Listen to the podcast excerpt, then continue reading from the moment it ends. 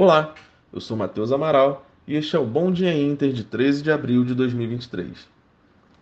Divergindo dos pares externos, o Ibovespa encerrou o pregão com alta de 0,64%, com a inflação dos Estados Unidos abaixo das expectativas e o cenário local mais otimista.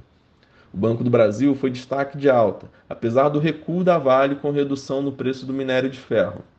Lá fora, as bolsas fecharam em queda, apesar da leitura positiva no início do pregão, refletindo os números do CPI americano abaixo do esperado. Os índices reverteram para baixo no fim do dia com a ata do FONC e perspectiva de mais um aumento nos juros pelo Fed. O dólar fechou o dia em queda de 1,3%, em linha com o movimento do índice dólar que recuou 0,64%. Para hoje não teremos indicadores na agenda local, mas no exterior serão divulgados os índices de preços ao produtor no mês de março nos Estados Unidos, a balança comercial na China e a produção industrial na zona do euro. Os futuros de Nova York apontam para uma recuperação após a queda de ontem, com o mercado digerindo a ata do Fed, que alertou para uma recessão no fim do ano, em função da turbulência que quebrou dois bancos regionais, o SVB e o Signature Bank. Porém, Falas de alguns dirigentes do Fed ainda trazem incertezas sobre os impactos do aperto monetário na economia.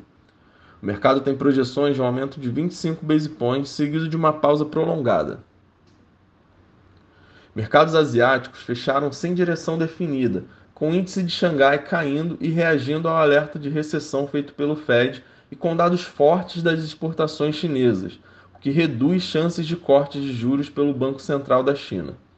No cenário corporativo asiático, o SoftBank está se movimentando para vender a maior parte das suas ações na Alibaba, cerca de 7 bilhões de dólares, e deve também se desfazer da SoftBank Ventures Asia, após perder bilhões com investimentos em startups.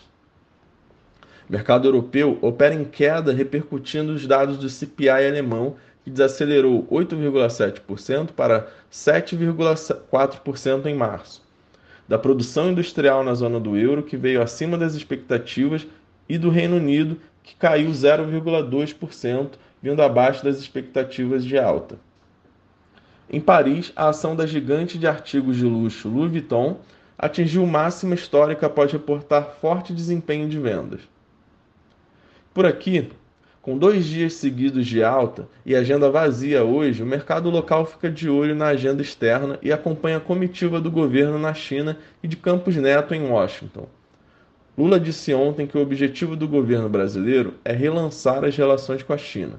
Campos Neto ontem comparou a Selic com uma dosagem de antibiótico e que ainda não é hora de reduzir os juros no Brasil, enquanto o mercado precifica uma redução em junho. Na abertura, o índice dólar abre em queda frente às principais moedas, digerindo os dados econômicos na China e Europa. O petróleo opera na estabilidade após subir cerca de 2% ontem e com o mercado aguardando o relatório mensal da OPEP. O mercado global tem direções mistas, com a Europa em queda e futuros de Nova York apontando recuperação. A agenda mais fraca por aqui pode fazer o índice corrigir das recentes altas ou acompanhar o noticiário externo. Este foi o Bom Dia Inter. Tenham todos uma boa quinta-feira e bons negócios.